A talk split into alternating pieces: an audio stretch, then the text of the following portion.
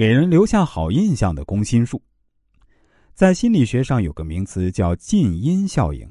所谓近因效应，是指在多种刺激一次出现的时候，印象的形成主要取决于后来出现的刺激。生活中，我们是否注意过这种事情？某人犯了个错误，人们便改变了对这个人的一贯看法。某电视台著名节目主持人一生声名卓著，到了晚年却晚节不保，因为一桩私生活丑闻而败坏了一世名声。某人因做了一件有益的好事儿，人们就认为他浪子回头金不换，以前的不好都随之而去，从此对他刮目相看。在朋友交往中啊，有时多年的友谊也会因一次小的别扭或误会而告终。夫妻之间吵架，一气之下可能全忘记了对方过去的好处和恩爱，只想着离婚。这些都是心理学上的近因效应在起作用。曾国藩有一个有趣的故事，可以作为近因效应的引证。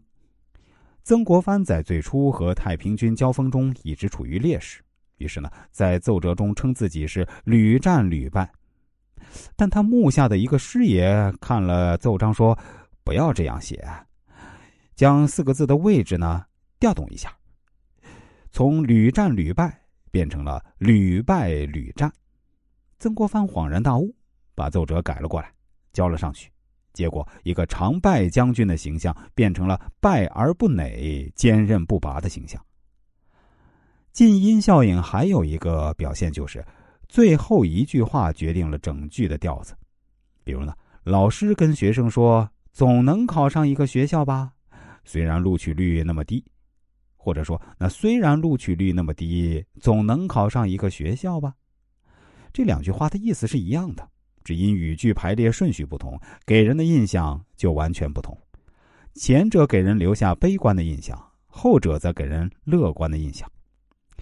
在日常的人际交往过程中，我们对他人最近最新的认识占了主体地位，掩盖了以往形成对他人的评价。因此呢，近因效应也称为是新颖效应。生活里，我们总是强烈谴责喜新厌旧的人。认为他们的行为是不道德的。然而，在交往中，很多人都有喜新厌旧的习性，比较重视新的信息，而不太重视旧的信息。近因效应实际上包含着人类喜新厌旧的本性，这提醒我们，人际关系是需要保鲜的，尤其是夫妻之间。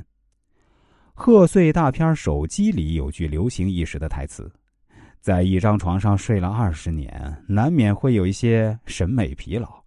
不管当初如何恩爱，如何甜蜜，如果不能保持新鲜感，静音效应会使我们忘记对方过去的好，而因为喜新厌旧，具有移情别恋的可能。